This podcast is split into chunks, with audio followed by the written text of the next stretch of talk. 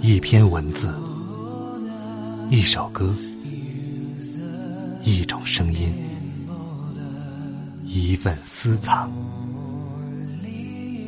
欢迎收听静波频道。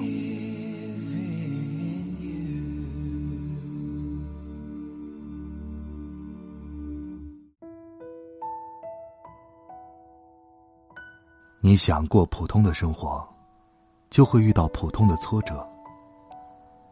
你想过最好的生活，就一定会遇上最强的伤害。这世界很公平，想要最好，就一定会给你最痛。晚上好，各位，我是静波，欢迎来到静波频道。刚才这段话出自李嘉诚。我的一位朋友向我推荐了老舍先生的一篇文章，叫做《有了小孩以后》，非常的好，也把它推荐给大家。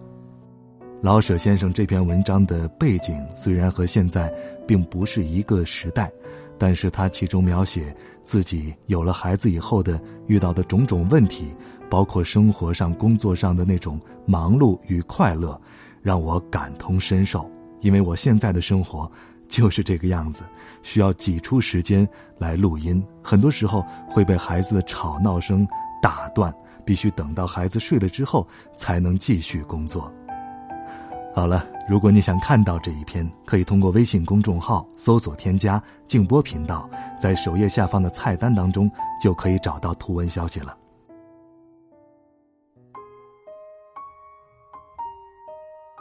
艺术家应以艺术为妻。实际上，就是当一辈子光棍在下闲暇无事，往往写些小说。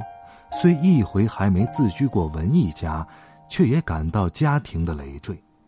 每逢困于油盐酱醋的灾难中，就想到独人一身，自己吃饱便天下太平，岂不妙哉？家庭之累，大半由儿女造成。先不用提教养的花费，只就淘气哭闹而言，已足使人心慌意乱。小女三岁，专会等我不在屋中，在我的稿子上画圈拉杠，且美其名曰“小季会写字”。把人要气没了脉，他到底还是有理。再不然，我刚想起一句好的，在脑中盘旋。自信足以溃死莎士比亚。假若能写出来的话，当时时也。小季拉拉我的肘，低声说：“上公园看猴子。”于是，我至今还未成莎士比亚。小儿一岁整，还不会写字，也不晓得去看猴，但善亲亲、闭眼、张口展览上下四个小牙。我若没事儿，请求他闭眼露牙，小胖子总会东指西指的打岔。感到我拿起笔来，他那一套全来了，不但亲脸闭眼，还指令我也得表演这几招。嗨，有什么办法呢？这还算好的，感到小季午后不睡，按着也不睡，那才难办。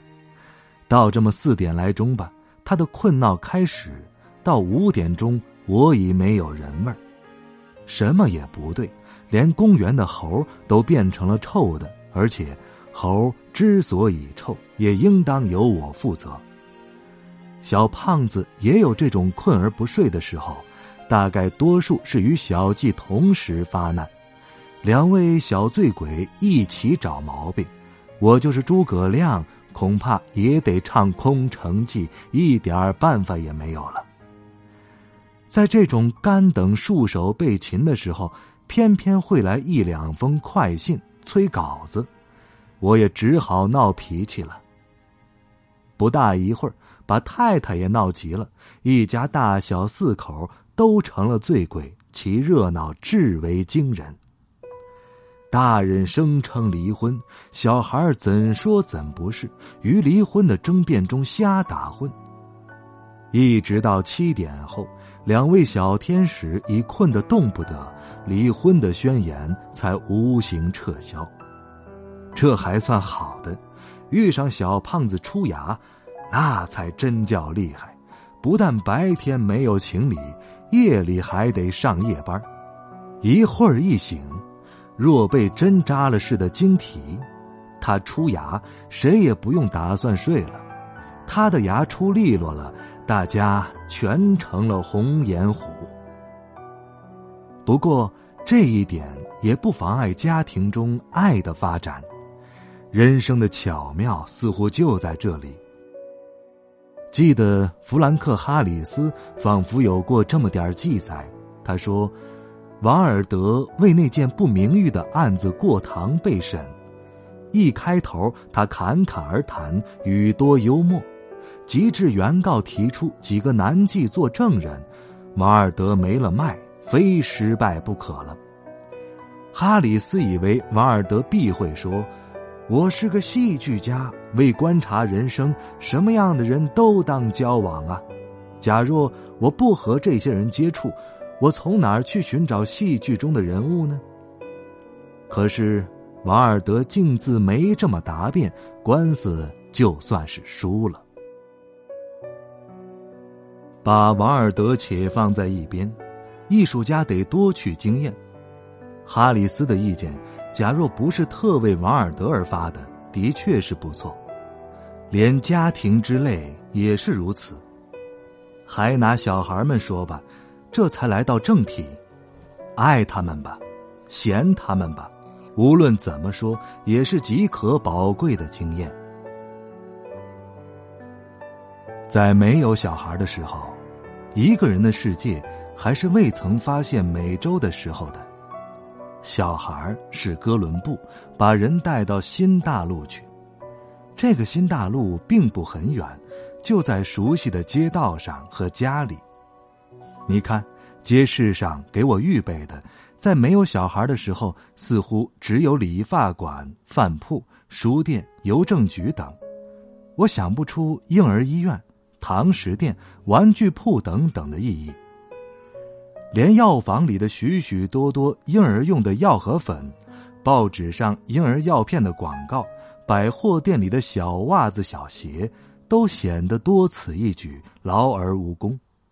及至小天使自天飞降，我的眼睛似乎戴上了一双放大镜，街市依然那样，跟我有关系的东西，可是不知增加了多少倍。婴儿医院不但挂着牌子，感情里边还有医生呢。不但有医生，还是挺神气，一点儿也得罪不得。拿着医生所给的神符到药房去，感情那些小瓶子、小罐子都有作用。不但要买瓶子里的白汁黄面和各色药饼，还得买瓶子、罐子。压粉的钵、凉奶的漏斗、乳头、卫生尿布，玩意儿多多了。百货店里那些小衣帽、小家具也都有了意义。原先以为多此一举的东西，如今都成了非他不行。有时候铺中缺乏了我所要的那一件小物品，我还大有看不起他们的意思。既是百货店，怎能不预备这件东西呢？慢慢的，全街上的铺子，除了金店与古玩铺，都有了我的足迹，连当铺也走得怪熟。铺中人也渐渐熟识了，甚至可以随便闲谈，以小孩为中心，谈得颇有味儿。伙计们、掌柜们，原来不仅是站柜台做买卖，家中还有小孩呢。有的铺子竟自敢允许我欠账，仿佛一有了小孩，我的人格也好了些，能被人信任。三节的账条来得很踊跃，使我明白了过节过年的时候怎样出汗。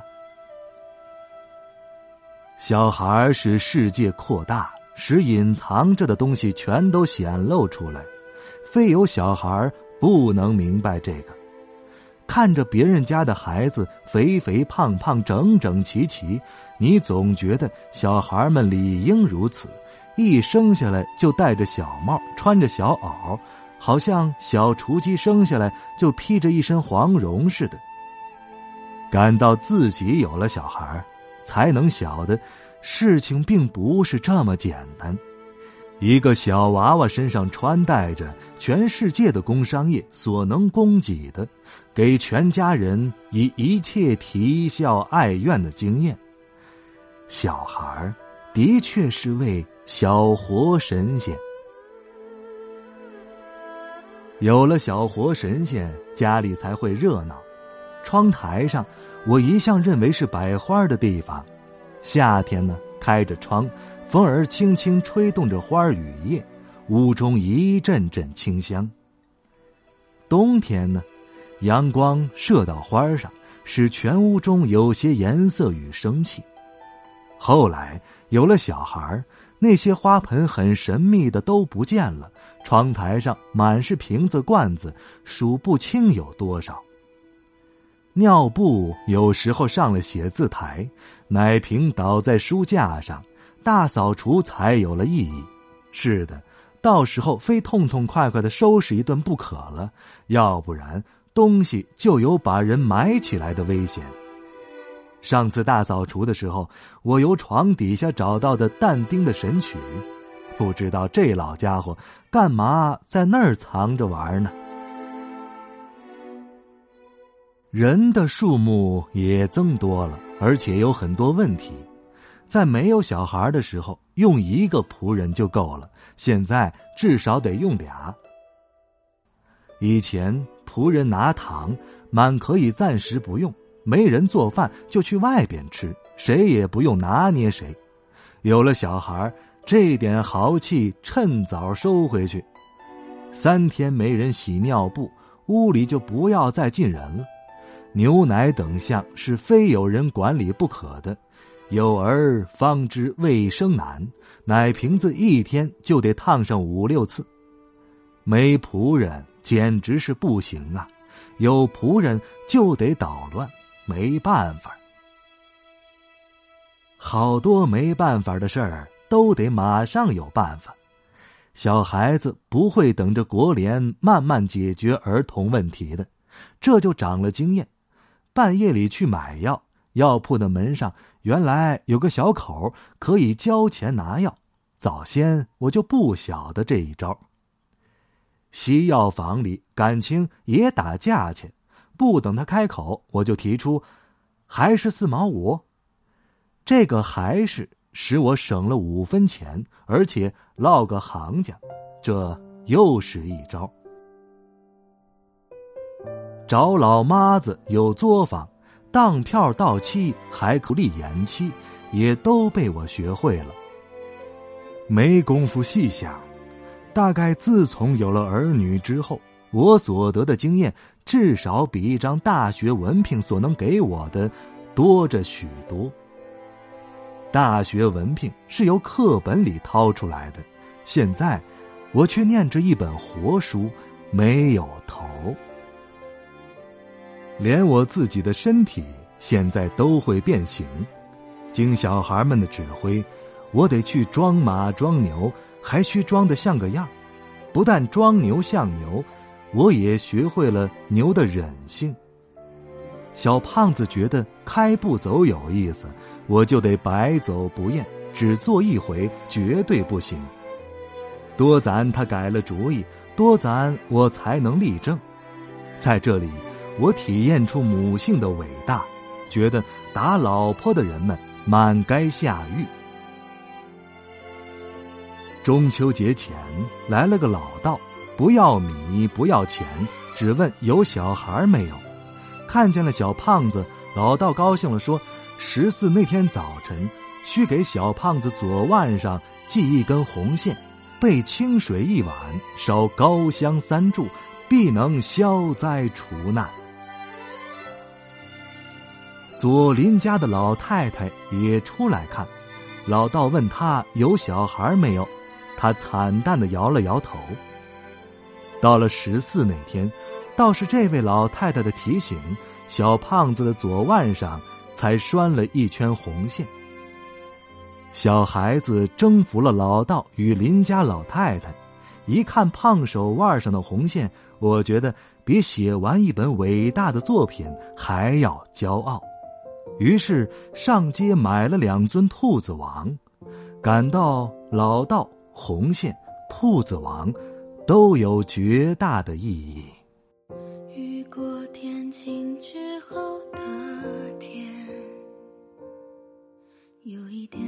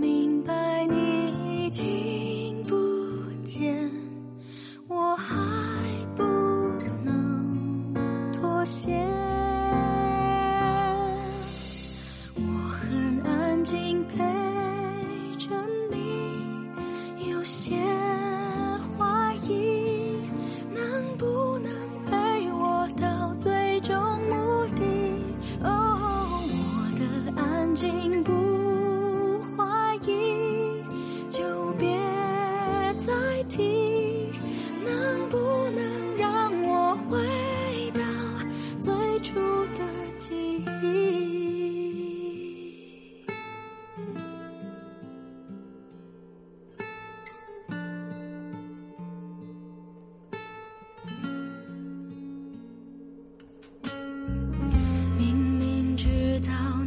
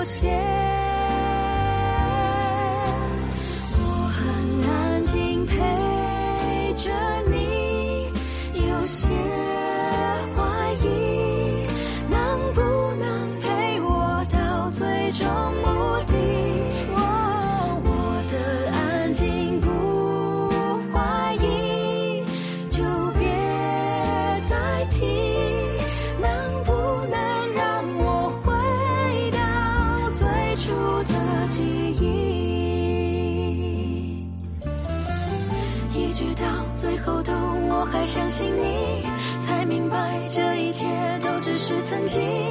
我的心陪着你，把自己关紧。不要说你还在，我不会相信，只好等所有的情绪都